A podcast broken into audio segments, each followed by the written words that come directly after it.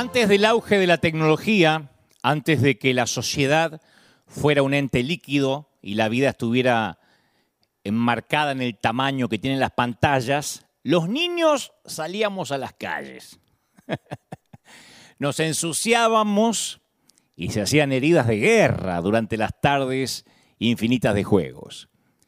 Y en estos tiempos de, internet y celulares, es difícil imaginarse cómo jugábamos los niños hace 40 años atrás.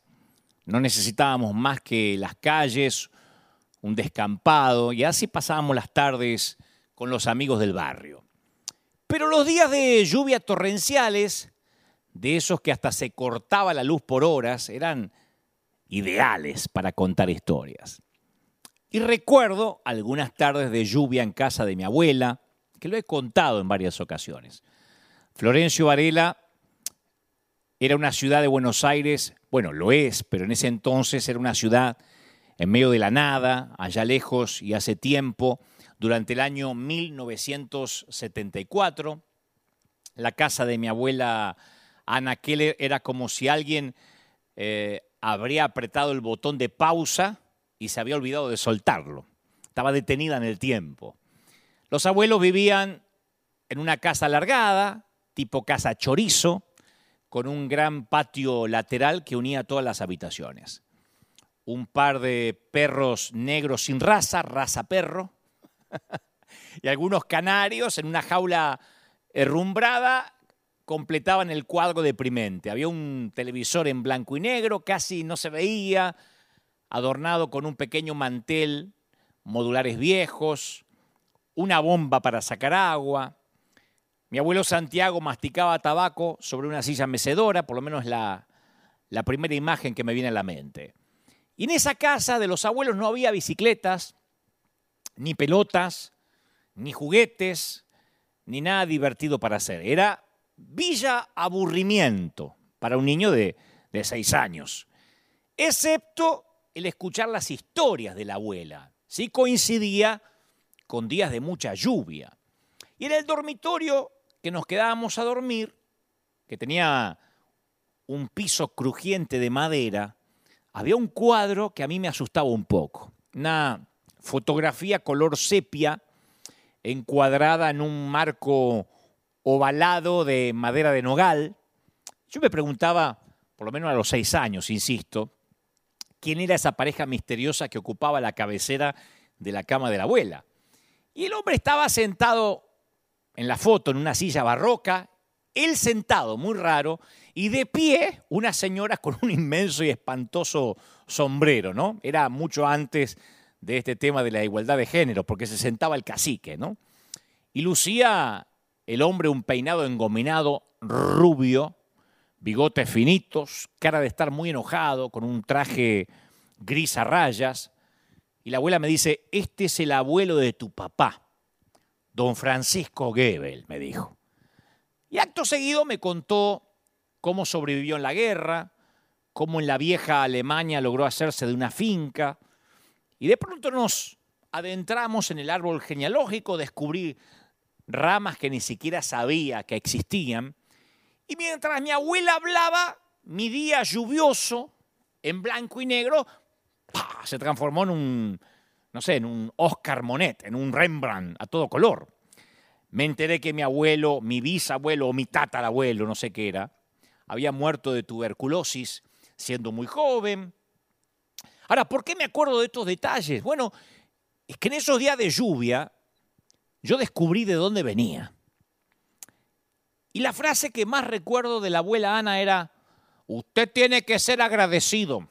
Nosotros comíamos, a veces comíamos, y salteadito, no siempre. ya me contaba la historia para que yo sea un niño agradecido, que aunque no tenía juguetes, aunque no tenía pelota, por lo menos ahí en la casa de la abuela, yo tenía que estar agradecido porque por lo menos podía comer mínimamente dos o tres veces al día. Y yo de verdad me asombraba al saber lo afortunado que era. Yo pienso que a veces necesitamos saber de dónde venimos ¿Qué pasaron nuestros padres, ¿ah? o nuestros abuelos en este caso, para poder tener un sentimiento de gratitud, para estar agradecidos? Además, esto nos conecta. nos vincula, nos hace ver en perspectiva, nos asocia a algo más grande que nosotros. Y todo cambia cuando uno conoce el resto de la historia. Ahí uno se da cuenta que somos mucho más que la suma de unos pocos días entre el útero y la tumba, entre la cuna y el sepulcro. En mi caso, aquellas historias bajo la lluvia me ayudaron a ser agradecido. Aún insisto con lo poquito que tenía cuando niño, ¿no? Ahora imagínate que acabas de cruzar el Mar Rojo. Estás a espaldas de Egipto, el lugar donde sufriste opresión, esclavitud. No es Florencio Varela, ahora es Egipto. y por primera vez sos libre. Claro, estás agotado, cansado de la persecución que acabas de tolerar, pero tu corazón está acelerado, la adrenalina está allí agitada gracias a los milagros impresionantes que acabas de presenciar. Yo digo, debe haber, debe haber habido todo tipo de reacciones sucediendo en el instante después que el mar se tragó a los soldados egipcios. Pero ahora estaban libres. Dios lo hizo. Y entonces, ahí estás ahí, está toda la gente, estamos siendo, nos metemos en la historia, acabamos de ser libres, y de algún lugar, a la izquierda, escuchás una suave melodía, un débil arrullo surgir de entre la multitud. Una mujer llamada Miriam comienza a tararear un himno. Acabamos de salir de Egipto. Está medio callado todo porque uno, claro, ve tantos milagros juntos que es una mezcla de emociones. Pero Miriam empieza a tararear un himno. Dice, por ejemplo, cantaré al Señor por siempre su diestra es todo poder. Y la gente la empieza a oír. Cantaré al Señor por siempre. Su diestra es todo poder. Y después se escucha el estruendo de un volcán de emociones que está a punto de hacer erupción y se convierte en un montón de, no sé, de doxologías resonantes, de canciones. Alguien grita, sí, cantaré a Jehová, porque se magnificó grandemente, porque echó al mar el jinete y al caballo. Y otro grita más allá, sí, Jehová es mi fortaleza, Jehová es mi cántico, ha sido mi salvación. Hay, hay un clima de agradecimiento. Y Miriam continúa cantando, echó a la mar quien nos perseguía. ¿Te acuerdas? Bueno, no sé si tenía esta melodía de la canción de Juan Carlos Alvarado, pero por lo menos, ¿no? Imaginemos que lo pudo haber hecho así.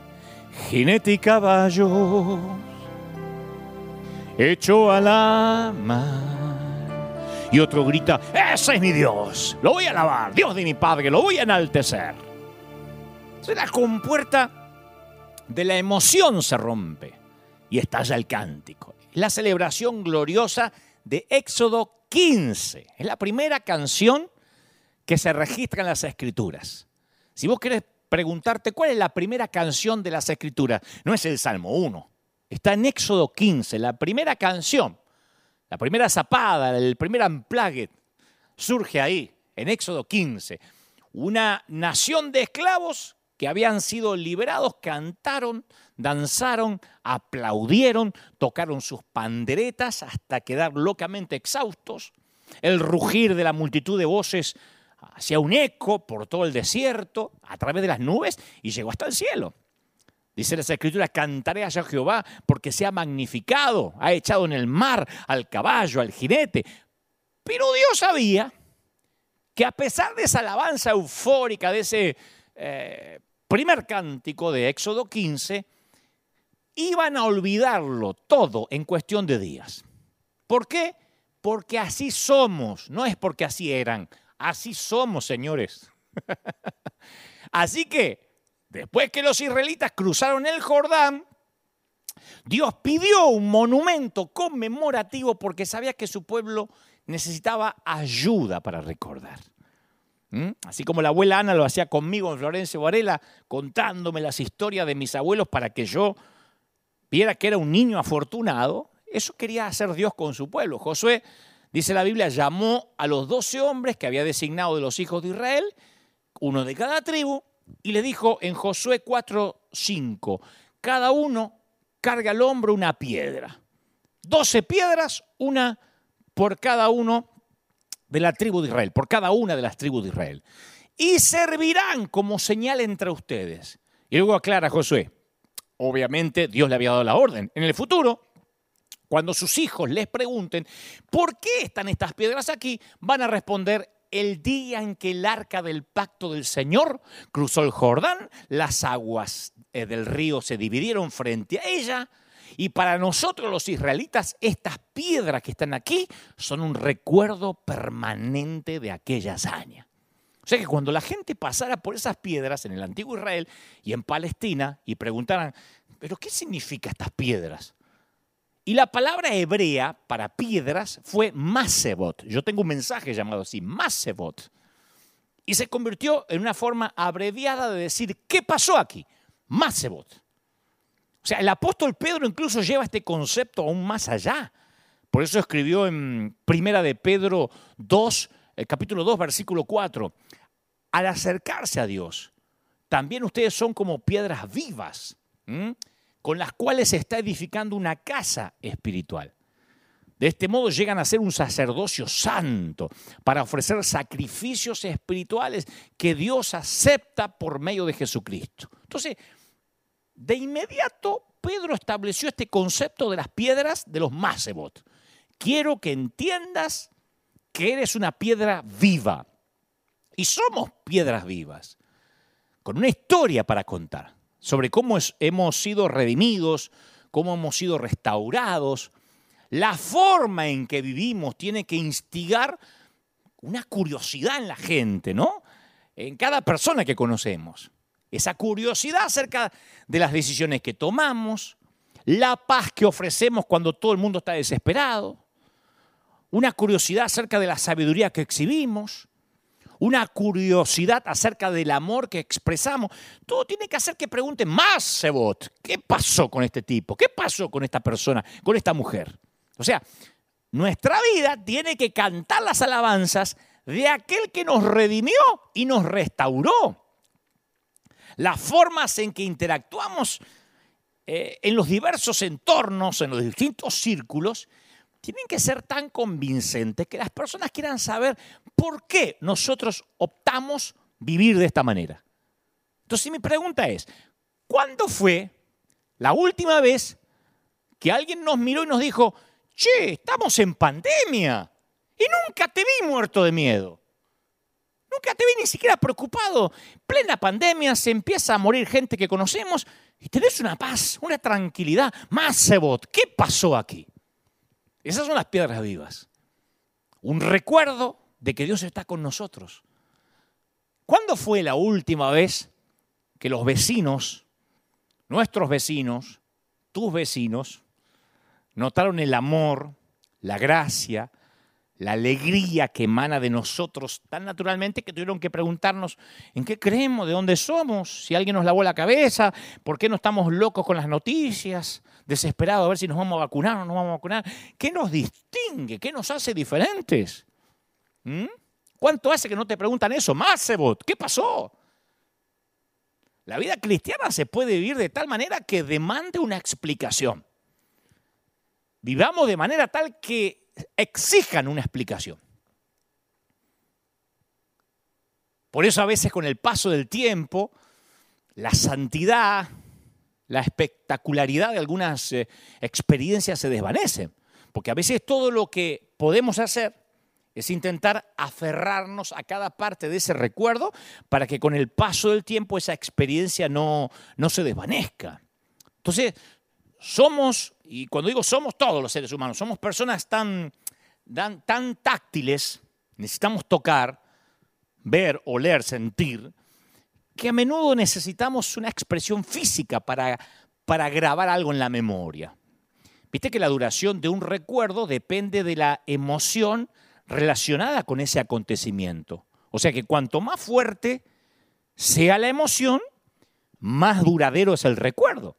Bueno, así Dios nos, nos, nos estructuró y nos cableó. Uno recuerda cómo nos hicieron sentir. Y el 90% de las cosas que olvidamos porque no las hemos sentido. Por eso que no recordamos todo, no tendríamos suficientes megabytes cerebrales para recordar todo lo que pasó en la niñez. Solo nos recordamos cómo nos hicieron sentir, bien o mal. Recordamos los traumas y las cosas positivas. Por eso tenemos que abrir un archivo mental en el cual guardemos las bendiciones de Dios. Una de las dimensiones de la mayordomía no solo es nuestro dinero que hacemos con él, sino la administración de los recuerdos. Yo digo siempre que hay que eliminar la basura mental y darles prioridad a los buenos recuerdos. Uno tiene que editar, como hace un director de cine, o un editor en todo caso. Yo siempre mantengo la idea que el mal manejo de los recuerdos es tan grave como sufrir una minusvalía mental. Algunos recuerdos hay que desfragmentarlos directamente. A otros hay que archivarlos de manera segura. Pero hay que hacer un inventario de nuestra memoria. Acordaba, me acordaba cuando preparaba este mensaje acerca de mis mácebos, de mis piedras. Hay una canción que yo cantaba desde pequeñito. Hoy me vine con ganas de cantar un poquito. Soy mal cantante, aclaro, pero bueno, por lo menos te voy a transmitir qué es lo que hago yo en, mi intimidad. Ah, desde chico me encerraba en la habitación con mi guitarra, una taza de café, este, o una jarra de café, un cuaderno de notas para lo que Dios me iba a decir. Y le decía a mi mamá, no me llames porque me voy a encerrar con Dios. No tenía para irme al monte, pero me encerraba en la habitación. Y había solo una canción que me conectaba con el Señor. Era aquella que dice, vine a adorar a Dios. Cantaba, vine a adorar a Dios. Viejísima la canción, antigua. Vine a adorar a Dios y cantaba, vine a adorar su nombre. Ese era mi password para conectarme al wifi del cielo. Vine a adorar a Dios. Y se abría el wifi y empezaban a bajar las revelaciones. Ese es mi, hasta el día de hoy. Han pasado años y cuando canto esa canción, puedo decir, hay canciones más modernas, hay canciones más, más elaboradas. Sí, pero esa tiene que ver con mi historia. Después había otro que es de cuando no entendía nada, que nos habíamos metido a hacer un evento evangelístico, eh, la deuda era altísima, no sabía cómo iba a pagar. Fueron esos momentos donde yo predicaba en un superclásico ante, no sé, 90 mil gentes y después le decía, Señor, te llevaste la gloria y me dejaste las deudas. Y me acuerdo que estaba en las playas de Puerto Rico, pero no disfrutando las playas. Me acuerdo porque ahí estaba, porque estaba haciendo una, una gira en la isla del encanto. Y ahí aprendí una canción que en ese entonces yo no la conocía hasta ese momento, que decía, Soberano Dios. Esa es mi canción para los momentos que no entiendo nada. Dios omnipotente, rey de reyes. Y la cantaba mirando al cielo intentando entender qué hacía el Señor. A ti sea el honor, el imperio y la alabanza. Y lloraba y decía, desde ahora y para siempre, por los siglos de los siglos, exaltado seas tú, coronado seas tú Señor Jesús. No entiendo un cuerno. Señor Jesús. Ese era mi momento más. Y ninguna canción compuesta ni por Gelson, ni Jesús Adrián, ni Ingrid Rosario, ni Danilo, ni todos los marcos que ha habido y por haber, puede reemplazar para mí y mi relación con Dios alguna de esas dos canciones. Son mis piedras de adoración más. Te estoy abriendo el corazón, te estoy contando, ¿no? Te cuento esto no porque tengo ganas de cantar, sino porque seguramente estás recordando tu canción. Y yo me pregunto si Abraham no regresó al monte Moriat donde un carnero reemplazó a su hijo porque ahí estaba su piedra, su recuerdo de que Dios provee. Hasta tal vez conservó uno de los cuernos de recuerdo del, del, corderito trabado en el zarzal, o, o, del carnerito ese. ¿Habrá ido Jacob a acampar de nuevo a Betel? Porque eso le traía recuerdos de cuando Dios cambió su nombre y su identidad. ¿Habrá Pedro, digo yo, tuvo que haber Pedro remado hasta el lugar del mar de Galilea donde alguna vez caminó y le mostró a sus, a sus nietos, mira, acá yo caminé, acá el abuelo caminó sobre el agua, me hundí, pero caminé un poquito. Saqueo, digo, ¿habrá dejado que sus nietos subieran al árbol donde él vio por primera vez a Jesús? Abu, Abu, y de acá lo viste, y sí, de ahí lo vi, de ahí él me dijo, bajá. ¿Cuántas veces Pablo se habrá detenido, digo, en el kilómetro exacto donde fue tumbado camino a Damasco? Y dice, acá, acá me cambió el nombre. Hasta acá yo era Saulo, acá me transformé en Pablo sin saberlo. Y digo, ¿y si fueras Lázaro? ¿No irías una vez al año a la tumba donde te sepultaron por cuatro días? Y vos decís, ¿para qué? ¿Para idolatrar? No, para recordar. Porque levantar altares es una disciplina espiritual perdida. Es contar nuestras historias bajo la lluvia en las tormentas. Por eso algunos cristianos hasta abandonan las tumbas de sus propios seres queridos. No las cuidan porque dicen, no, eso es una caja, ya no está ahí. Y es verdad. Bíblicamente, teológicamente, escrituralmente hablando, es verdad. Pero a veces es el único recuerdo que nos queda del último lugar donde pasó ese estuche, esa caja. Por algo la palabra recuerda aparece 250 veces en las escrituras, 250 veces. La palabra recuerda. Y yo creo que los seres humanos tenemos la tendencia a recordar lo que deberíamos olvidar y olvidar lo que deberíamos recordar. Y si me pedí, si te doy un consejo que no me estás pidiendo, si te puedo dar un consejo que no me pedís, si no levantás un altar, olvidás pronto las lecciones espirituales que aprendiste en el camino. Yo tengo un hombro dislocado, este hombro derecho completamente dislocado. Me cuesta pararme derecho y estar simétrico. Eh, y lo tengo como un símbolo de mi primera incursión en un evento evangelístico que hicimos en el Teatro Astros allá en Buenos Aires en el 2001. Durante una de las funciones al principio de ese evento evangelístico llamado Misión Rec, recuperando el control, yo peleaba con unos dobles de riesgo, caí mal, se me rompieron los ligamentos del hombro derecho y no me operé porque el posoperatorio llevaba seis meses y tenía que viajar. Y eso afectó mi calidad de vida hasta la fecha. Me cuesta con, con el hombro derecho sostener pesos, tener la mano en alto. Y cada vez que me duele o me molesta, me recuerda aquellos días difíciles pero también me recuerda la manera en que Dios me libró, la manera que Dios proveyó. Me siento como Jacob, rengueando y recordando. Por eso yo siempre digo que desconfío de aquellos que no tienen heridas, o que no las muestran, o que las ocultan. Porque las heridas es una manera de recordar. David tenía su manera de recordar. Primera de Samuel 17:54 dice, y David se nos escapa este, este episodio, pero está ahí. Y David tomó la cabeza del filisteo y la trajo a Jerusalén. Pero las armas de él, las armas de, está hablando las armas de Goliat, las puso en su tienda. Y no es un dato menor que la Biblia diga que la cota de malla de Goliat pesaba 5.000 ciclos de bronce. Estos son 50 kilos, señores. ¿Sabes lo que es 50 kilos? Eso no le cabía en la repisa de la chimenea David. o sea que la, caja de recuerdo de David pesaba muchísimo. Y cada vez, que, cada vez que David se mudaba de tienda, la cota de malla de Goliat iba con él. Era el recuerdo, su Masebot. Era un símbolo de 50 kilos de peso. ¿Eh? Y cada vez que David la veía, se acordaba que Dios hace caer a los gigantes.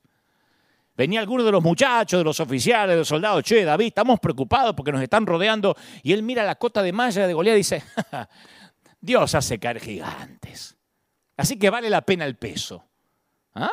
Son recuerdos del pasado que le dan significado a nuestro presente. Puede ser una canción, puede ser un hombro dislocado, puede ser las marcas de una cesárea, pueden ser las huellas de los pinchazos, alguna cicatriz que se puede o no se puede ocultar, arrugas, que es son las huellas del paso por la vida. Sabemos que los que aman a Dios, le dijo Pablo a los romanos en Romanos 8, 28, ¿qué? Todas las cosas les ayudan a bien. Entonces cuando, cuando vemos nuestro pasado a través de este lente, que todo nos ayuda para bien, que siempre estamos dentro de un plan, ahí cuando estamos dentro de un plan, aunque parezca que nada tiene sentido, encontramos una razón para adorar. Porque todo pasa por la manera en que nos explicamos lo que atravesamos. Yo siempre suelo dar este ejemplo cuando damos las conferencias por el mundo. La, de hecho, la conferencia auténtico, en un momento yo llevaba a la gente a este ejemplo. Por ejemplo, atraviesas un divorcio. Mucha gente se divorcia y cuando pasas por ese momento, no solo tienes que explicarle, tienes que explicarle el divorcio a tus familiares, a tus hijos, a los amigos, sino que te lo tienes que explicar a ti mismo. ¿Por qué te estás divorciando?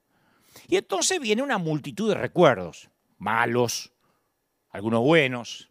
Si te estás divorciando, muy poquitos buenos. ¿eh?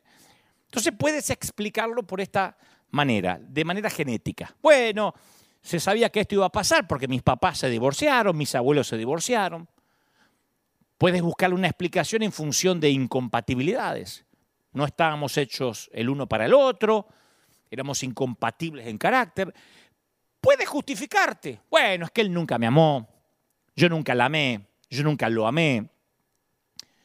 Puedes asumir una responsabilidad excesiva, es que todo fue mi culpa, yo no dediqué al matrimonio lo que debía dedicar.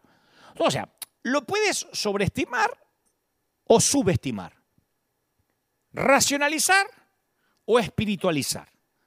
Pero por lo general, un divorcio suele estar por encima de cualquier capacidad de explicación. Pero son tus explicaciones las que te das a ti mismo lo que te va a debilitar o a fortalecer para lo que viene. ¿Me explico?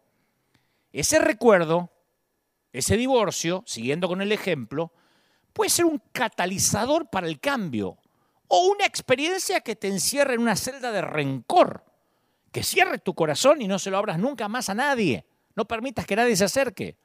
O sea, no puedes cambiar el pasado, pero puedes aprender del pasado. Y así es como cambias y enfrentas el futuro. ¿Me explico? La experiencia puede ser la misma. El tema es cómo te lo explicas. Entonces, aunque haya sido un divorcio, si todas las cosas ayudan para bien, esto es a los que conforme a su propósito son llamados, dices, me divorcié, pero más sebot. Dios usará esto para bien, para darme otra oportunidad. ¿Se entiende? Esto en cualquier infortunio o eventualidad de la vida. En lo que hayas pasado, en una quiebra financiera, en la muerte de un ser querido. Si todas las cosas ayudan para bien, encuentras la manera de explicártelo a ti mismo. Ah, esto es por algo lo puedo catalizar, capitalizar, aprender. Nehemías entendió este principio. Nehemías caminó sobre los muros de Jerusalén y vio un remanente cansado, agobiado, que trataba de reedificar la ciudad. Claro, los israelitas estaban rodeados por una coalición de, de tres naciones. Entonces los cansados labradores se vieron obligados a trabajar, dice las escrituras, con un martillo en la mano y una espada en la otra. Trata de trabajar así. Trata de levantar una pared en donde sea, con, eh, pensando que en cualquier momento te van a atacar. O te concentran en el trabajo o te concentran en defenderte. Entonces eso, eso produce un estrés que cansa, agota, drena. ¿Cómo iban a seguir adelante y no rendirse? Y Nehemías trajo a su memoria y a la memoria de la gente cuán grande era su Dios. Nehemías 4:14 dice, después miré, me levanté y le dije a los nobles, a los oficiales, al resto del pueblo, no teman delante del enemigo. Acuérdense, acuérdense, acuérdense del Señor grande y temible y pelén. ¿Te das cuenta? Esto es lo que la palabra clave, la palabra mágica es recuerda, más. Esa fue la manera exacta como Moisés trató con el temor de su congregación. Deuteronomio 7, 17 dice que él le dijo a Israel, si dices en tu corazón, estas naciones son más numerosas que yo, ¿cómo las voy a exterminar? No le tengas temor. Acuérdate, acuérdate de lo que hizo tu Dios con el faraón, con todo Egipto. No desmayes delante de ellos porque Jehová, tu Dios, está en medio de ti, grande, Dios temible. ¿Sabes qué es lo único que quita el temor? Aunque estemos en pandemia, recordar quién es Dios, porque Él no cambia. Yo me acuerdo que poco antes de la pandemia, recuerdo con, con pena, y con dolor que algunos domingos, estoy hablando de River Arena, ¿eh? Pues no voy a decir cuando viajaba por otras congregaciones, que también me pasó, pero voy a hablar de acá. Que algunos domingos observaba a la gente durante la alabanza.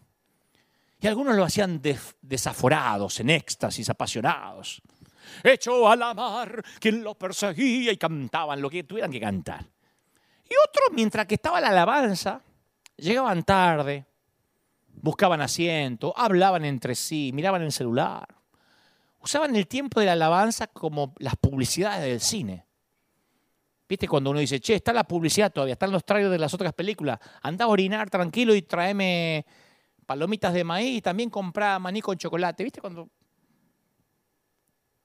Yo veía que mucha gente usaba la alabanza como la previa los teloneros del concierto, incluso la adoración, momento para ir al baño, para caminar. ¿A qué hora, a qué hora pasan la prédica?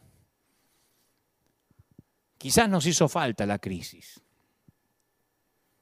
Una de las razones por la cual el Señor nos pone en situaciones difíciles o permite que estemos ahí es para darnos la oportunidad de entonar sus alabanzas. Yo siempre suelo contar que cuando hay tormentas, es fascinante volar. Viste que uno dice, ¿cómo voy a volar en avión si hay una tormenta? Es lo de menos, porque eh, el avión se eleva y enseguida está por encima de las nubes negras. Son las mismas nubes, pero mi perspectiva al estar en el avión ahora es diferente. Las tormentas se ven diferentes desde arriba. Las tormentas se ven diferentes desde arriba. Alguien necesita oír esta frase y hacerla un meme.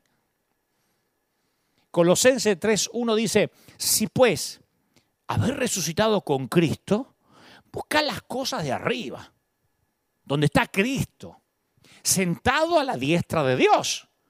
Poner las mira en las cosas de, de arriba. Porque habéis muerto y vuestra vida está escondida en Cristo, con Cristo en Dios. Como alguien dijo, si la sabiduría es ver las cosas desde arriba, desde el punto de vista de Dios, donde las nubes negras están abajo, entonces la alabanza tiene que ser la reacción natural a ese punto de vista. La alabanza es nuestra expresión de confianza y agradecimiento por lo que Dios ha hecho, está haciendo y lo que va a hacer aunque se tarde. Y ya sea querido que estés en la parte superior o en la parte inferior de la tormenta, pero no todos pueden estar en el avión, hay mucha gente que está debajo de las nubes. Ya sea que estés en la orilla del lado este o del lado oeste del Mar Rojo, Dios abrirá un camino. Y mientras abre el camino, ¿sabes lo que hay que hacer? Alabar y agradecer. La iglesia de Cristo en este momento tiene que estar agradeciendo por la pandemia, agradeciendo por las cuarentenas, agradeciendo porque Dios va a abrir camino. En la carta de Pablo a la iglesia de Colosas, él ofrece algunas reglas nuevas, que en ese momento eran nuevas, para ayudarlos a vivir de un modo más auténtico como seguidores de Cristo. Y Pablo le dice, acuérdense, sean agradecidos, canten salmos, canten canciones, himnos espirituales con gratitud de corazón a Dios. Y todo lo que hagan, ya sea de palabra o de hecho, háganlo en el nombre del Señor Jesús dando gracias a Dios el Padre por medio de él. Y en otra de sus cartas, él exhorta a los cristianos y les dice, den gracias a Dios en toda situación. Escucha, en toda situación, no dicen algunas, en las mejores, en los días de primavera, en toda situación. Da gracias a Dios en toda situación, porque esta es su voluntad para ustedes en Cristo Jesús. Entonces, una mayor gratitud no es resultado de adquirir más cosas, más experiencias, sino de tener conciencia de la presencia de Dios y de su bondad. La Biblia dice, alaba alma mía al Señor y no olvides, no te olvides, no tengas Alzheimer espiritual, no olvides ninguno de sus beneficios. Él perdona tus pecados, sana tus dolencias, Él rescata tu vida del sepulcro, te cubre de amor y compasión, colma de bienes tu vida. ¿Algo más? Diríamos en mi país, ¿qué, más querés? ¿Camarones? Lo primero es recordar que es Dios el que te da todo esto. Vos decís, sí, ya lo sé. No, porque a veces nos olvidamos. Estos son beneficios que Él nos da. ¿Y cómo hay que responder? Con gratitud. En segundo lugar, la gratitud requiere que haya un benefactor, ¿o no? Ahí aparece la palabra bene, de benefactor, del latín bueno. Unidad factor, bene y factor.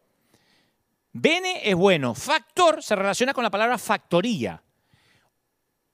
Un benefactor es alguien que hace el bien, una fábrica que produce cosas buenas proviene de alguien que tiene buenas intenciones. Entonces, para ser agradecidos como cristianos debemos creer que el bien que hay en nuestra vida viene únicamente de Dios, no de nuestros méritos, no de nuestros esfuerzos. Vos decís, sí, yo ya lo sé. No, lo olvidamos. Por eso el apóstol Santiago escribe, mis queridos hermanos, no se engañen. Toda buena dádiva, todo don perfecto desciende de lo alto, donde está el Padre que creó las lumbreras celestes. Entonces, no obstante, cuando lo damos por sentado o pensamos que nos merecemos los dones, ya dejamos de ser agradecidos. Y aquí el punto, chato, diría Cantinflas. No podemos ser agradecidos por algo que pensamos que es nuestro derecho. Si vos estás pagando por algo ¿Cuánto le vas a agradecer al que te lo vendió en la tienda? Gracias, pero gracias por haberme vendido la camiseta, gracias. no, no, pero de verdad, gracias. No, si te está pagando. Gracias porque te atendió y se acabó. y, y si no tenemos un corazón agradecido, el alma empieza a sufrir en términos espirituales. Y ahí es donde muchos de nosotros fallamos la prueba de la gratitud, porque tendemos a mirar a nuestro alrededor y pensar que tenemos derecho a las bendiciones de nuestra vida. Y vos ni yo no nos merecemos todo lo que nos ha sido dado. El modo predeterminado de la raza humana pecadora es sentirse con derecho. Tener la creencia de que ese don, esa experiencia que Dios puso en mi camino es mía de manera legítima. Esa es, eh, esa es la raíz primaria del legalismo. Dios me ama porque yo cuido la sana doctrina, porque vivo en santidad, o sea, me debe Dios la salvación. Pero aquí el problema. Mientras más te consideres con derechos, menos agradecido serás. ¿Vos viste alguna vez un legalista, un fariseo agradecido? El fariseo durante la alabanza está mirando qué falda se puso aquella, si el otro mm, tiene aliento a cigarrillo, él no está controlando la santidad ajena, pero no está agradecido. Él se está ganando su salvación, o al menos cree torpemente eso. Y mientras mayor sea el sentido de derecho, más pequeño es el sentido de gratitud. y nos preguntamos por qué en nuestro mundo seguimos logrando más y más y somos menos y menos agradecidos. Por esto. Precisamente por esto. Porque mi mente pecadora puede convencerme de que tengo derecho a cualquier cosa que quiero. Y si no lo estoy alcanzando, si no llego a tener lo que deseo, es que alguien está estorbando, Satanás está estorbando, mi suegra está estorbando, me lo deben y, deben pagarme por eso. Y eso ha conducido a una proliferación de causas judiciales, de hecho. Yo creo que a veces a través de la ley, a través de, un juicio, uno puede reclamar lo que cree que es justo, pero a veces hay gente que entabla un juicio contra alguien porque se siente con derecho a todo. Hasta la iglesia se llenó de gente que vive de la industria del juicio. Viste que en la televisión, por lo menos acá en Estados Unidos, dice, usted tuvo un choque, le duele el cuello, reclame dinero. Y si no te duele el cuello, inventá que te duele el cuello para ver si a través del juicio reclamás lo que crees que es tuyo. Y Pablo dice que esta es una característica de una vida que está opuesta a Dios. Pablo dice, a pesar de haber conocido a Dios, no lo glorificaron como a Dios ni le dieron gracias. Y agrega Pablo esta frase magnífica, escucha, sino que se extraviaron en sus inútiles razonamientos. Eso de creernos con derechos penetra profundamente en nosotros. Por eso la ingratitud no es solo un problema psicológico o emocional. Constituye un pecado. Porque la Biblia dice, no olvides ninguno de sus beneficios.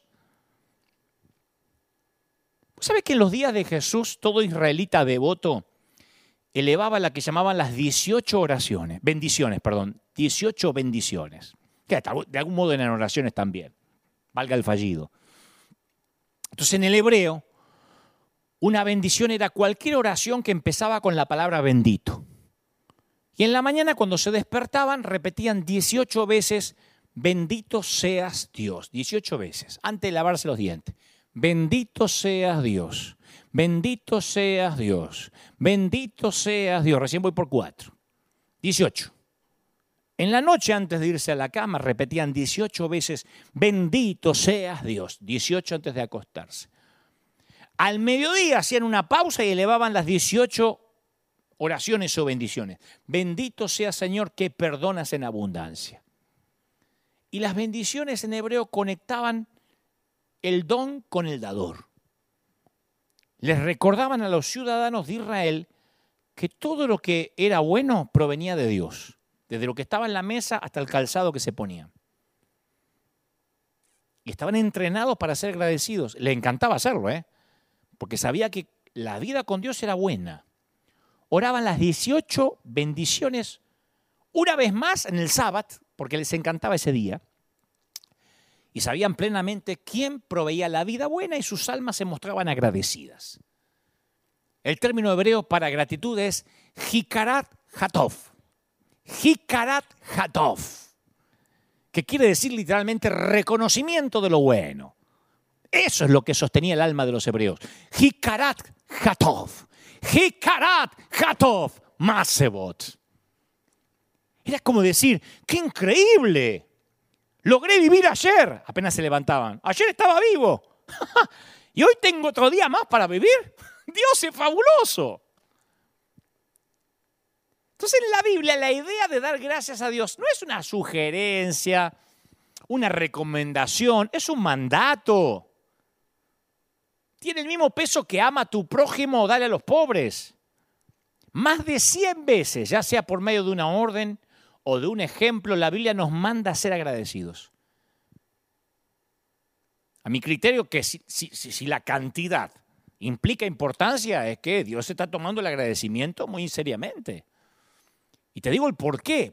Porque la ingratitud, escucha, a mí me voló la tapa de, los sesos eso cuando el Señor me lo mostró. La ingratitud es el pecado original. Adán y Eva tenían un millón de razones para dar gracias. Las cascadas, las aves, las riberas, los atardeceres. Dios de hecho pensaba que era tan acogedor el huerto que él mismo se paseaba en el huerto al aire del día. A Dios le gustaba. Pero Satanás se deslizó en el huerto y formula una pregunta sobre el árbol prohibido. Adán y Eva podían comer de todos los otros árboles, pero Satanás se enfocó en el único fruto que no podían tocar. Coman del fruto, silbó, y serán como dioses. Génesis 3.5. Y en ese mismo instante ya el Edén no fue suficiente. Y en vez de considerar el huerto de frutas que tenían, examinaron el único fruto que Dios prohibió. Y el descontento se instaló como un matón en el vecindario. ¿Qué hubiese pasado si la gratitud hubiera ganado ese día? ¿Eh? Imagina que Adán y Eva, sin dejarse deslumbrar, se hubieran burlado de la sugerencia de la serpiente. Pero vos estás loca, bicha, ¿dónde saliste? ¿Envidiar lo que no podemos comer? ¿Vos viste este lugar? ¿Qué vas a ver si ahí abajo no se ve nada? ¿Vos viste? Sembradío de fresa, campo de melones, bosque de naranja, arbusto de arándano. ¿Crees que te demos un paseo, serpiente, para ver, para enseñarte todo lo que Dios nos dejó para comer y vamos a comer lo único que no podemos? Si hubieran escogido la gratitud, el mundo, ¿hubiese sido diferente? Y si escogemos nosotros la gratitud, ¿será diferente el mundo? Viste que la gratitud es una diálisis espiritual, es una especie de diálisis. Te limpia la sangre, ayuda al sistema a deshacerse de la queja, del miedo. Ah, pero siempre estamos escuchando el silbido de de la serpiente.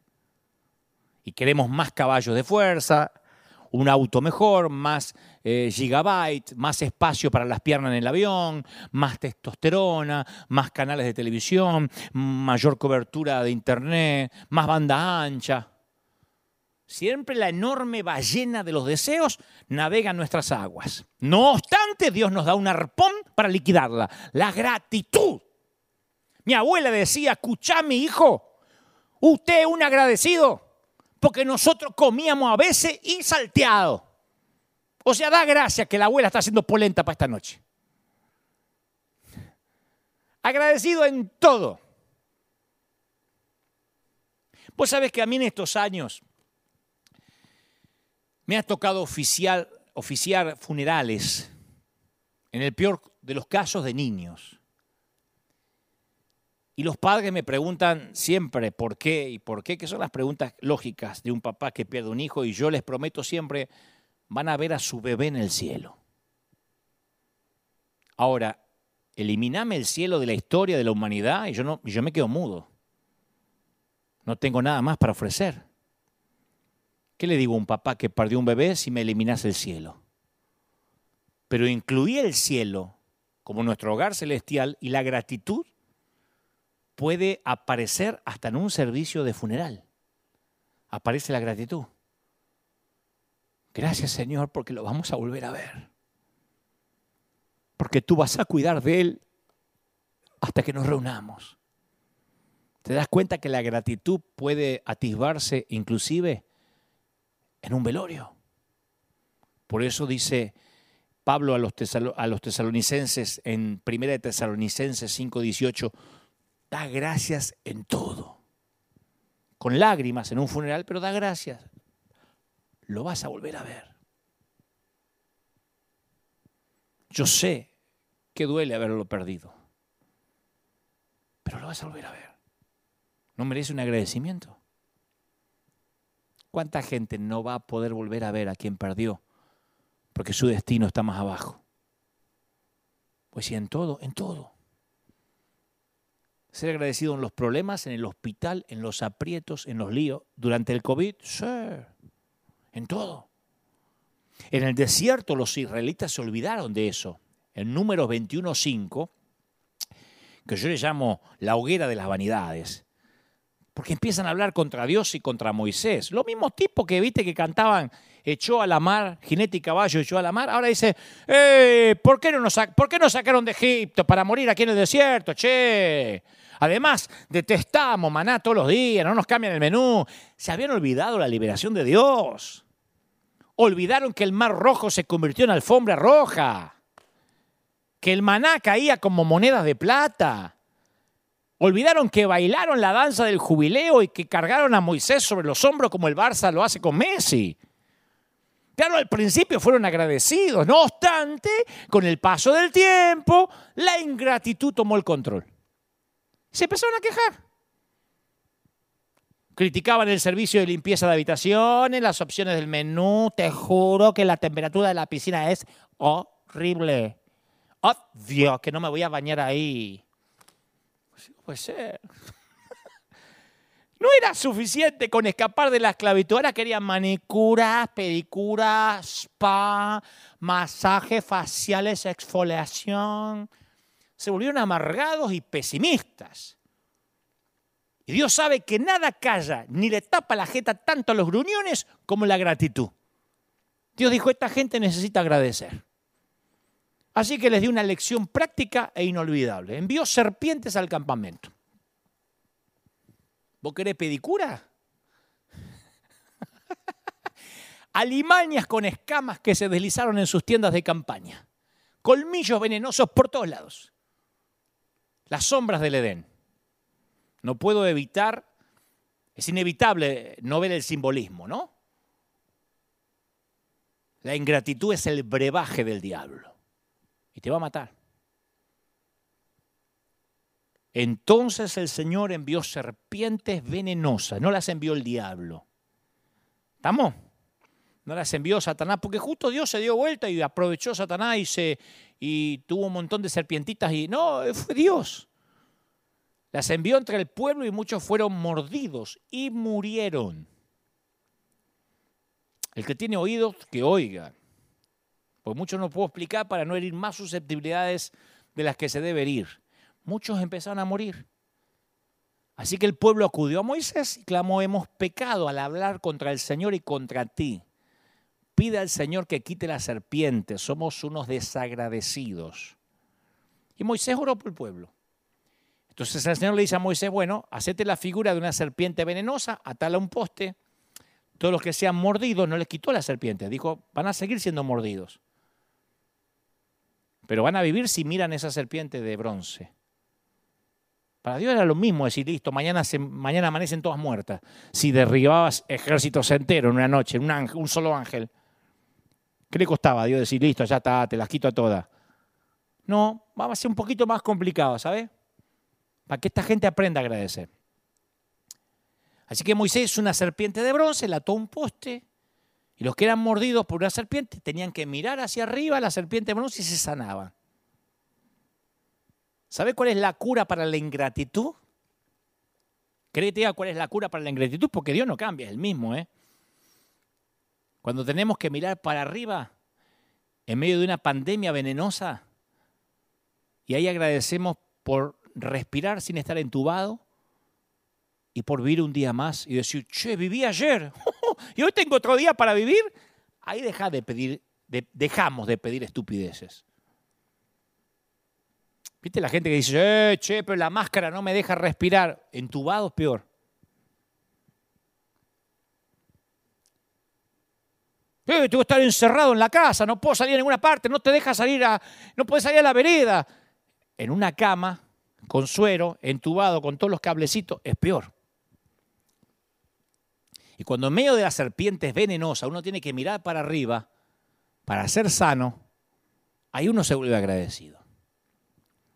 Cuando Dios ve que Dios nota también que el tiempo que debería ser de alabanza y la adoración se transforma en nuestro tiempo para llegar tarde y quejarnos porque nos tocó un mal asiento o, aprovechar el tiempo de la adoración para ir a hacer pis. Aprovecha a Dios y se encarga de ponernos en fila los patitos otra vez. Cuando Dios ve que los músicos están tocando así, la adoración que están pensando en la novia, menos en, a quien le están adorando, Dios nos pone los patitos otra vez en fila. Cuando lo sagrado se vuelve común, Él hace que el hecho de seguir respirando se transforme en sagrado. Cuando lo sagrado se vuelve común, cuando la gente dice, no, no voy a la iglesia. ¿Sabe cuánta gente había ante la pandemia que faltaba a la iglesia? Siempre lo dije, porque al nene se le atravesó un gas, porque venía un cohete torcido. No, mejor me voy a quedar, hace un poquito de frío, me parece que va a lloviznar. Entonces, cuando lo sagrado se vuelve común, no te sorprendas de que de repente, insisto, de repente respirar sea sagrado. Ahí uno se vuelve agradecido, ¿viste? Si podés respirar, si podés oxigenar bien. Uno tiende a olvidarse. A los discípulos le pasó lo mismo. Un día Jesús les dice, les advierte acerca de la levadura de los fariseos. Escuchá porque esto es mortal. Los discípulos pensaron, Jesús se olvidó de traer pan. Qué cabeza esta de Jesús. Y claro, tan tantas cosas. En Mateo 16, 9, él le dijo, guardado de la levadura de los fariseos. Y dijeron, che, se ve que se le olvidó el pan. Se le olvidó el pan la factura. Entonces Jesús dice, ¿no entendéis aún? ¿No se acuerdan de los cinco panes entre cinco mil hombres y cuántas cestas recogieron? ¿No se acuerdan de los siete panes entre cuatro mil y cuántas canastas recogieron? Jesús hizo este milagro dos veces, alimentando a cinco mil personas una vez y a un gentío de cuatro mil la próxima. Unos días después, los discípulos se habían olvidado de esto. En Marcos 8, 17, Jesús le dice, pero no entienden, no comprenden. Tan endurecidos tienen el corazón, teniendo ojos no ven, teniendo oídos no escuchan, no recuerdan. ¿No se acuerdan cuando partí los cinco panes entre cinco mil? ¿Cuántas cestas de los pedazos recogieron, cabezones? ¿Qué nos dicen estos pasajes? Que el significado de estos milagros no se registró en los tipos. Un poquito de tiempo después estaban llenos de dudas y diciendo, oh, no tenemos pan. Los milagros de ayer son olvidados rápido en medio de las crisis del hoy. Por eso desde Génesis hasta Apocalipsis la palabra de Dios grita, recuerda, recuerda, recuerda, Masebot. Considera la exhortación de Moisés a Israel después del milagro del Mar Rojo, Éxodo 13:3. Cuando mañana te pregunte tu hijo diciendo, papá, ¿qué es esto? Le dirás, mi hijo, Jehová nos sacó con mano fuerte de Egipto, la casa de servidumbre. Y esto te será, te será, como señal sobre tu mano, como un memorial delante de tus ojos, por cuanto Jehová nos sacó de Egipto con mano fuerte. El Señor estaba diciendo en esencia, guarden estas memorias, manténganlas a mano refresquelan en sus mentes, aunque el presidente vuelva a decir, volvemos a encerrar todos. Cada vez que enfrente una crisis, cada vez que enfrentes un gigante, cada vez que un enemigo se acerque, debes recordar todos los milagros que Dios hizo. No olvides los milagros que experimentaste conmigo, dice el Señor. Mantén un diario mental de cada milagro. Después asegúrate de contárselo a tus hijos. Seguí hablando acerca de esos milagros de generación en generación. Va a aumentar tu fe y la fe de la generación que sigue. Si el presidente dice, hay que volver a la cuarentena, todos, todas y todos, vos acordate de lo que Dios dijo.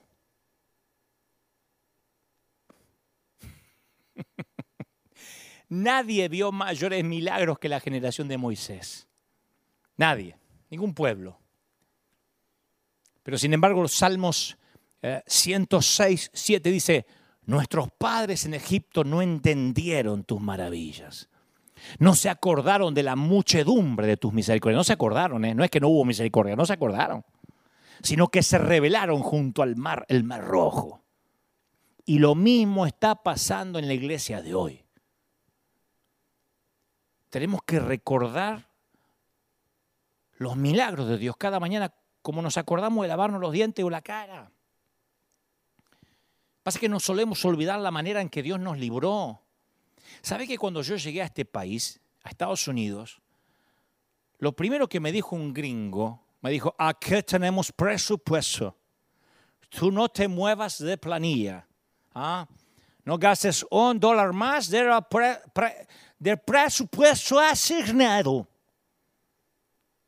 Y en los próximos meses yo tenía terror de excederme un centavo de lo que me habían asignado. Porque si te dice que no te exceda, no hay papel higiénico. Y de pronto mi Dios empezó a verse pequeñito, limitado a una planilla de Excel. Y un día el Señor me dijo, Dante, ¿cuándo vos estando en Argentina sin un peso partido por la mitad, limitaste mi obra a un presupuesto humano? ¿Cuándo? Y esa palabra, ese Masebot, nos transformó en un granero para las naciones hasta la fecha. El mismo Dios que me pagaba los superclásicos en todos los estadios de Argentina, en los River, los tres River, los dos Vélez, el Estadio Único, eh, Boca, es el mismo Dios que ahora nos envía con finanzas a ayudar a las naciones. No cambió. Los recuerdos de esos milagros, de aquellos milagros, alimentaron mi fe durante las pruebas del desierto. Pero no podés enfrentar al gigante si te olvidas del león y el oso. Acordate la historia en 1 Samuel 17:33. Dijo Saúl a David, no, no, vas a poder ir contra ese filisteo, el gigante te va a liquidar. Y David le dijo a Saúl, tu siervo era pastor de ovejas y de su padre, y cuando venía un león, cuando venía un oso, y me tomaba un cordito en la manada, yo me iba atrás de él, lo hería, lo libraba de su boca, no dijo, eh, perdimos una oveja, ¿qué va a haber? Bueno, por lo menos me queda esta. No, iba atrás de él, lo mataba, y este filisteo incircunciso es como uno de estos bichos, uno de estos osos, eh, leones. ¿Te olvidaste la vez que estuviste tan enfermo y estabas tan cerca de la muerte y el Señor te levantó? ¿Recordás ese desastre financiero? Sin embargo, el Señor te dio salida. ¿Te acordás cuando no tenías para pagar el alquiler? ¿Y Dios te guardó hasta hoy?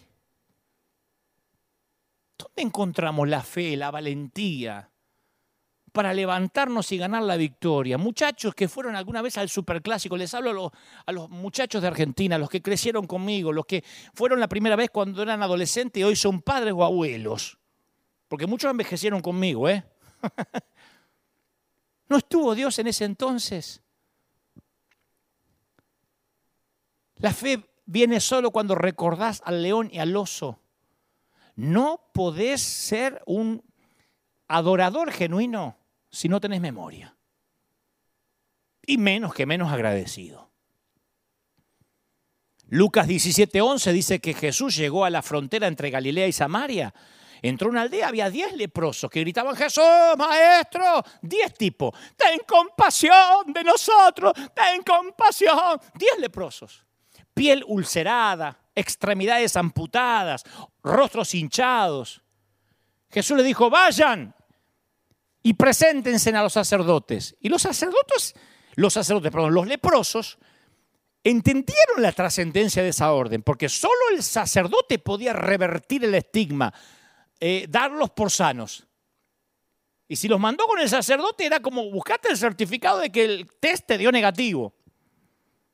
Y mientras iban, tiraban las muletas, las capuchas, sus espinazos empezaron a enderezarse, la piel se les aclaró, les volvió la sonrisa, esa, esa masa de miseria se transformó en un coro que brincaba, celebraba la salud y desde lejos Jesús los vio danzando a los diez.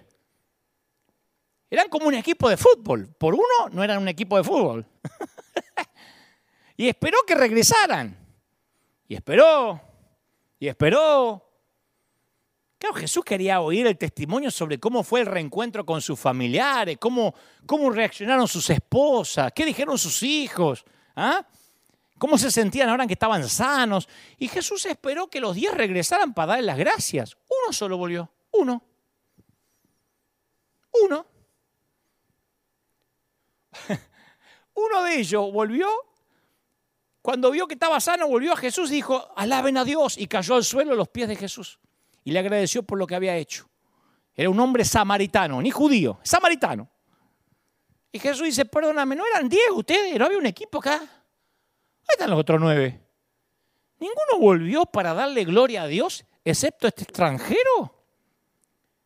Si esta historia nos quiere mostrar algo, ¿sabe cuál es? ¿Sabes qué es?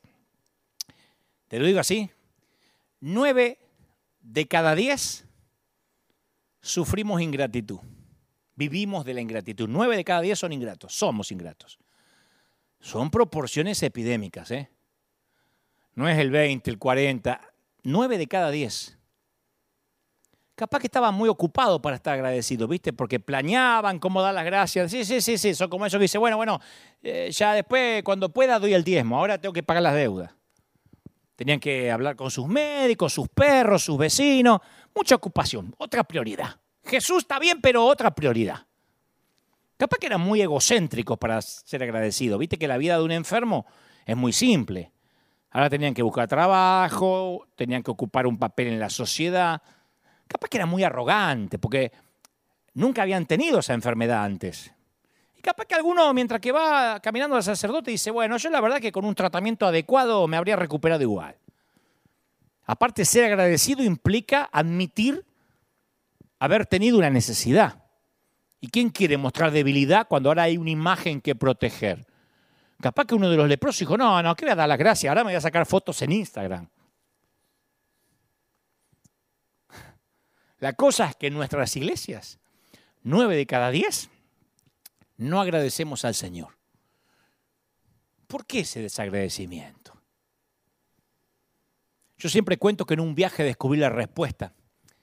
Una vez que regresaba a casa desde Madrid, todavía vivía en Buenos Aires, pero en Madrid ocurrió en, España, una tormenta de ceniza, porque había un, volcán, estaba en erupción y nos dejó varado en el aeropuerto de Barajas. Entonces estaba todo el aeropuerto convulsionado, se agolpaban en las puertas, mi avión sobrecargado de pasajeros. Entonces, con toda la amabilidad que pude, me acerco a, una de las eh, asistentes de la aerolínea al counter, le digo, perdone señorita, ¿quedará un asiento disponible? Puse así los ojos del gato con botas para causarle lástima. y me dice, pues no señor, pues me temo que no tenemos cupo en la clase turista. Así que vamos a tener que ponerlo en primera clase. Pues vale, no creo que a usted le importe viajar en primera, ¿verdad? Y no hubo ningún pasajero más agradecido que yo con la gallega, con la española, con la aerolínea. Entré como el Papa, ¿viste? Como hacía Juan Pablo II besando el suelo, no podía creer. Un señor al otro lado del pasillo donde yo me senté estaba gruñendo porque no le trajeron la almohada de pluma, porque el whisky no era de calidad. ¿Sabés cuál era la diferencia? El gruñón había pagado para ir en primera clase. A mí me lo habían regalado. Entonces, ¿en qué asiento en la vida te ubicas? ¿En el que crees que pagaste o en el que te regalaron? Porque si sentís que el mundo te debe algo, prepárate para una vida muy larga. Nunca vas a conseguir que te paguen lo que esperas. El universo no va a ser suficientemente digno para tenerte entre los seres humanos. Por eso el salmista dice, entren por sus puertas con acción de gracias, eh, vengan eh, a sus atrios con himnos de alabanza, denle gracia, alaben su nombre, porque el Señor es bueno, su gran amor es eterno, su fidelidad permanece para siempre. Y no me refiero a la clase de gratitud que uno siente cuando las cosas van bien. Me refiero a una gratitud centrada en Cristo. Tener una actitud agradecida no significa vivir en negación, porque un espíritu de ingratitud puede hacer que hasta la mayor de las bendiciones parezca una carga. Si vos sos ingrato, hasta la bendición te es una carga. Pero un espíritu de gratitud encuentra la bendición dentro de la carga incluso. Yo sé que hay gente diciendo, no, no, no, no, no, a mí no me trates de negativo, Dante, ni pesimista, yo soy realista, no me quejo, llamo las cosas por su nombre. Estamos en una pandemia. Bueno, pero las cosas son como las llamamos. ¿Cómo serían las cosas si en lugar de llamarlas como las vemos, las comenzamos a llamar como Dios dice que son?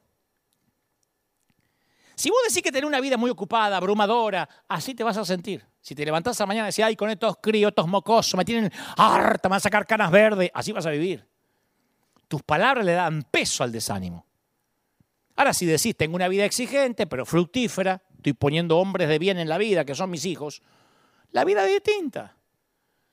Si decís, mi trabajo es un callejón de salida, me voy a morir como una rata y te vas a morir como una rata. Tu pasión se va a estancar dentro del ambiente que creaste con esa actitud. Si decís, no, mi trabajo no me gusta, pero es un entrenamiento a mi paciencia, es un medio para proveerme porque por lo menos tengo para comer. Dios va a ver tu fidelidad en lo poco y pondrá esa fidelidad a cargo de mucho más. Yo me acuerdo que hace unos cuantos años felicité a alguno que estaba acá en Estados Unidos, que entró de ilegal, cruzó la frontera, lo cruzaron y después obtuvo por sorteo la ciudadanía. Y apenas obtuvo la ciudadanía le aumentaron el salario. Le digo, che, te felicito. ¿Sabes lo que me dijo? Sí, pero ahora tengo que empezar a pagar impuestos.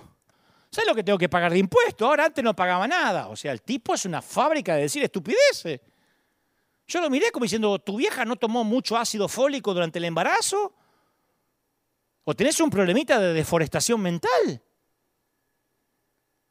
Prefería vivir como ilegal para no pagar impuestos. Él, veía una carga en la bendición. Realmente estaba deforestado de neuronas. Entonces, en lugar de recibirlo como una bendición y convertirlo en alabanza, estaba desalentado. Y tengo otro, peor que este, otro ejemplo, verdadero. Cuando empezamos a crecer como iglesia, como River, y tuvimos que agregar servicios, y esto es un lío de estacionamiento porque la gente sale de un servicio y a pesar de que hay hora y media entre servicio y servicio, se hacen unos tránsitos, unos trancones de tránsito, porque hay muchos autos saliendo y entrando. Y le encontraba esto a un ministro colega. Le digo, che, vos no sabés el problema que tenemos con el tránsito. Tenemos que, a veces hasta que se vuelva a llenar la arena cuesta un montón, porque tienen que salir todos los autos. Y me dice, eh, qué lío, qué estrés, gracias a Dios, yo no tengo que vivir eso. Nosotros somos bien poquito, gracias a Dios. O sea, ni siquiera el crecimiento era una razón para celebrar. Al parecer, a lo que los ángeles del cielo le basta para hacer una fiesta de celebración, este pastor no estaba interesado. Bueno, pero en mayor o menor medida, todos tenemos esa tendencia. Yo un par de veces me quejé porque Megan, con sus cuatro o cinco añitos en su momento, no paraba de interrumpirme cuando yo estaba queriendo hacer un mensaje porque quería mostrarme un nuevo malabar que aprendió en el gimnasio ay, Megan, ¿qué? ¿Qué? Y Dios me decía, Dante, oraste por esta pequeñita, yo te la di. Y ahora te estás quejando porque te habla. ¿De veras te estás quejando por una bendición que me pediste? Decime, ¿eh? Cuando me vuelvas a pedir otra cosa, te voy a hacer acordar de esto, ¿eh? Porque hay padres que les encantaría tener una niña que los interrumpa esta noche. Y no pueden, no tienen. Entonces la gratitud comienza donde termina nuestro sentido del derecho. Y eso pasa en nuestra relación con Dios. Viste que cuando uno se convierte, ay, la gracia es demasiado buena para ser cierta. Ay, abrimos la Biblia y Dios nos habla, es un beneficio que no, no, no, no, no tendríamos manera de pagar. Y hay un momento que comienza nuestra sensación de que tenemos derechos. Y las cosas que queríamos hacer, servir a Dios, ofrendar, predicar, ahora se convierte en cosas que tenemos que hacer. Pero la ingratitud muere cada vez que recordamos lo que Dios hizo. David escribió, alaba alma mía al Señor. Alabe todo mi ser tu santo nombre. Alaba alma mía y no olvide ninguno de sus beneficios. Y, empieza a enumerar. Él perdona mis pecados, sana las dolencias, rescata del hoyo mi vida, me cubre de amor, de compasión, colma de bienes mi vida, me rejuvenece. No necesito cirugía plástica. Me salvó, me bendice, me perdona, me restaura, me satisface, me sana, me cubre y encima me rejuvenece. Me ahorro en crema, me ahorro en estirarme la, cara como una tortuga ninja, no tengo que ponerme botox. Cuando comenzás a pensar así y hablar así, Dios planta campamento en medio de tu situación. El desánimo no encuentra manera de establecer una base de operaciones en un corazón que está lleno de gratitud y de alabanza. Y el corazón agradecido, por otra parte, ve cada día como un regalo se enfoca menos en la almohada que le falta y se enfoca, se enfoca menos, perdón, en la almohada que le falta y más en que está viajando gratis. La gratitud nos conduce a través de la pandemia. La gratitud nos aleja del temor al COVID. Hace con la ansiedad lo mismo que el sol con la neblina, la disipa. Unámonos a ese 10% que ofrece a Dios una ovación de pie como los de Efesios 5:20. Den gracias a Dios por todo, a Dios el Padre, en el nombre de nuestro Señor Jesucristo. ¿Sabes cuál es el camino? ¿Cree que te diga el camino más seguro para salir de una depresión? El camino es el que tiene el letrero que dice gracias. Yo sé que estás pensando, pero ¿cómo se nota que a vos no se te murió alguien muy cercano? Jesús lo dijo en 1 de Corintios 11, 23. ¿Viste ese, ese pasaje que siempre leemos así, cuando los sagrados se nos vuelve común sin darle bolilla a lo que estamos haciendo y nos metemos el pan a la boca en la Santa Cena? La noche en que fue traicionado, la noche en que fue traicionado. ¿Te acordás lo que hizo Jesús? Tomó pan. ¿Y qué más? Dio gracias a Dios por ese pan y luego lo partió. No es frecuente encontrar traicionado y gracias en la misma oración, ¿eh? Y menos en el mismo corazón. Estaba Jesús y los discípulos en el aposento alto, en un rincón Judas, el taimado. Pedro, el impetuoso, sentado a la mesa. Uno iba a traicionar a Jesús, el otro lo iba a maldecir. Y en la oscura noche del alma humana Jesús encontró un motivo para dar gracias. Cualquiera da gracias por la luz. Jesús nos enseña a dar gracias durante la noche. Hay un mensaje llamado Fila 9, que está disponible ahí en nuestra página web, Fila 9. Allí yo cuento esta historia, me, me, traje de, esa, de ese mensaje este pequeño fragmento. Una mamá tuvo una niña que nació con necesidades especiales, ¿no? Y aceptó resignada las limitaciones de su bebé. Pero ella cuenta que algo pasó cuando ese bebé, esa bebé creció y se transformó en una niña a punto de cumplir 15 años. Una niña con necesidades, capacidades especiales. Y los padres de otras niñas las preparaban para su examen de conducir, otras jovencitas comenzaban a salir con novios. Y ella sabía que nunca su hija iba a tener una cita, nunca iba a ir a bailar, nunca se iba a graduar, nunca iba a manejar un auto, nunca, nunca se iba a casar. Y le comenzó el desaliento, le detonó el corazón a esa mamá.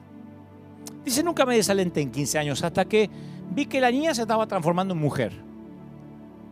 Y entonces escribió un magnífico ensayo que yo en varios programas de televisión que tengo lo, lo he compartido, porque me pareció genial.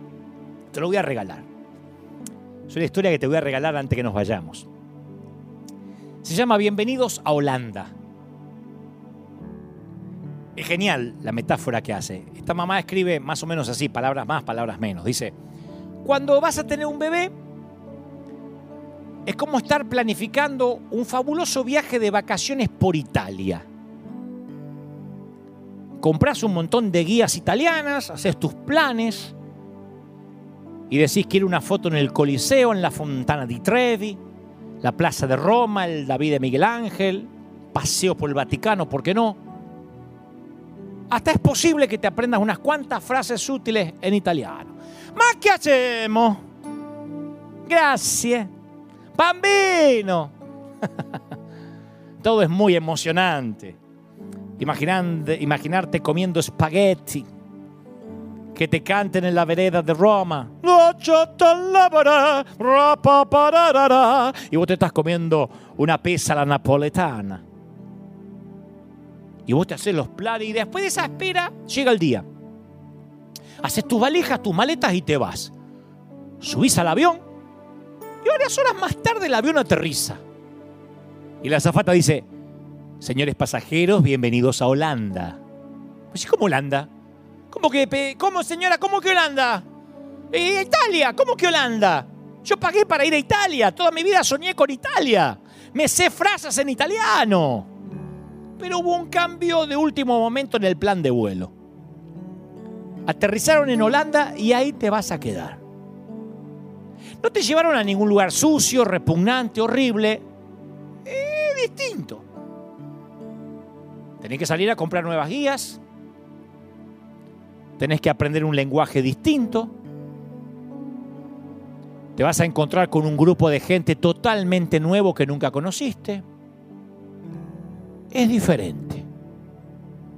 Cuando esperas un tipo de bebé y nace otro tipo de bebé, no es peor, es distinto.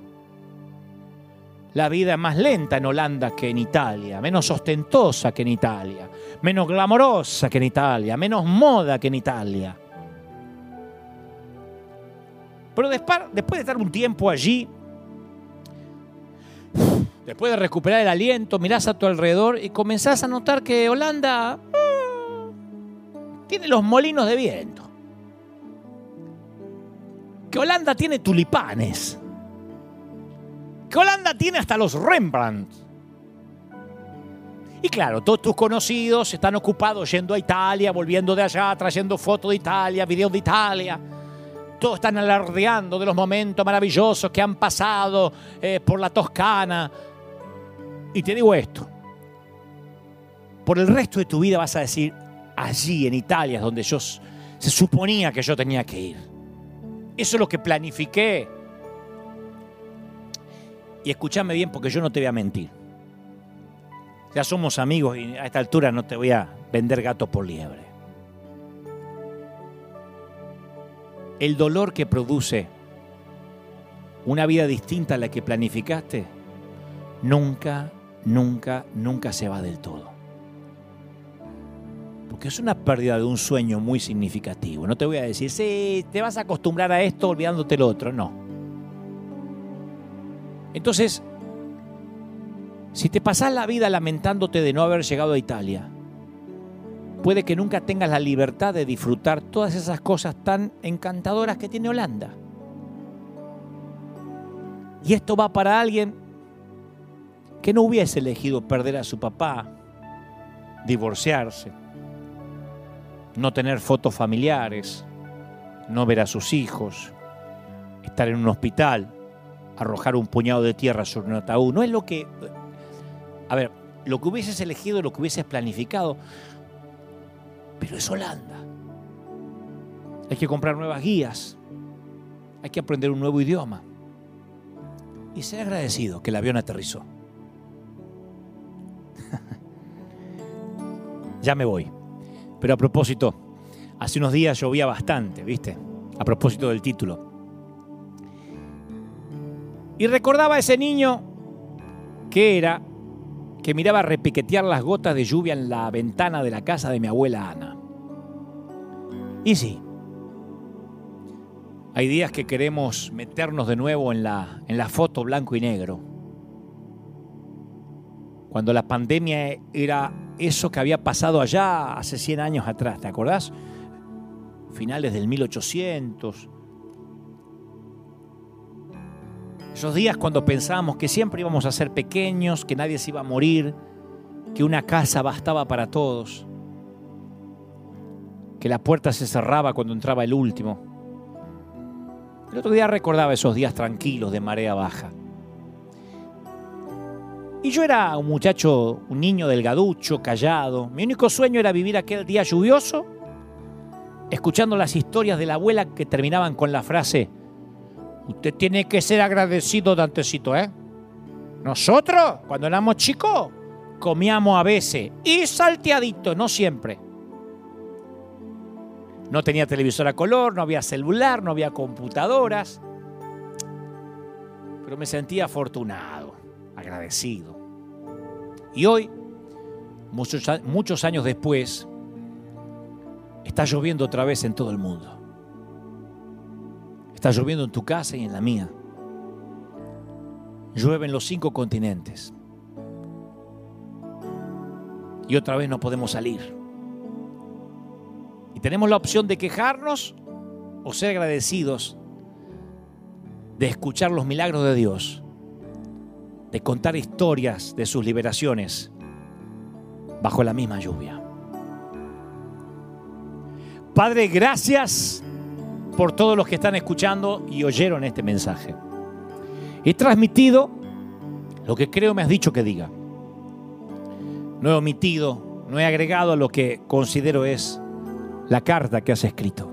La he llevado hasta la mesa de estos comensales. Te pido Dios que tu Espíritu Santo llegue donde yo no pude llegar. He hablado torpemente al cerebro de cada quien, al intelecto de quienes me oyen y ven pero tú has llegado a los tuétanos, a lo más profundo. Has dejado una huella en el alma. Oro por todos que están mirándonos desde cualquier sitio, independientemente de sus creencias.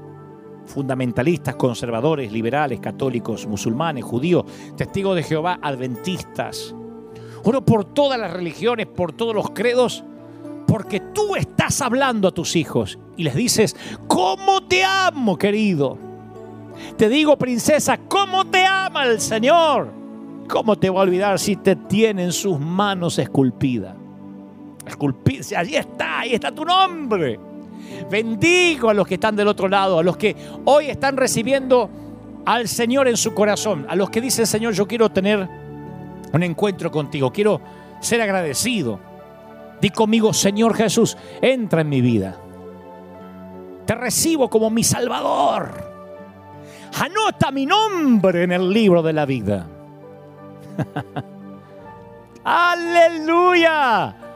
Hay gozo, ¿eh? Hay fiesta en los cielos, sabor. En el cielo están diciendo azúcar los ángeles, porque hay celebración.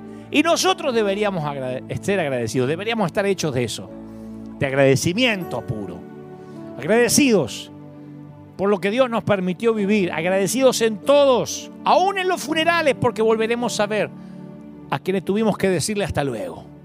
Agradecidos por cada momento escabroso, por cada desierto, por cada tormenta, por cada lluvia torrencial.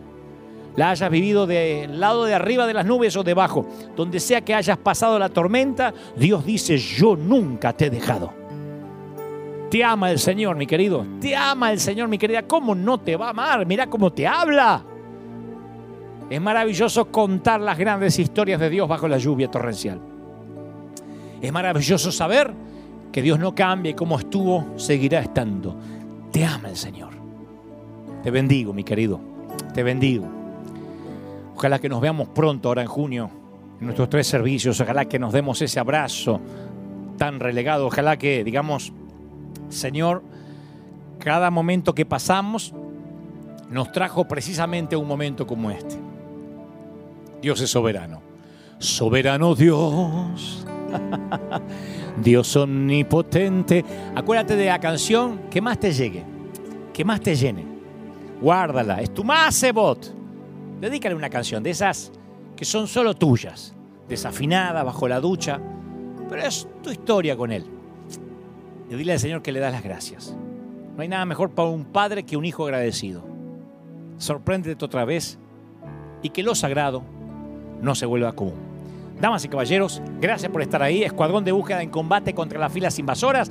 Gracias por estar firmes. Nosotros nos volvemos a encontrar Dios mediante dentro de siete días. Aquí, si Dios no dice lo contrario, firme como talón de oso. Te dejo con la placa final. Que tengas un gran bendecido domingo. Y si este mensaje queda grabado o queda en el éter o queda en esta cápsula de tiempo, cuando lo escuches, recibe esta bendición. Agradecido mi viejo, agradecido mi vieja hasta la próxima. Chao. Dios te bendiga mucho.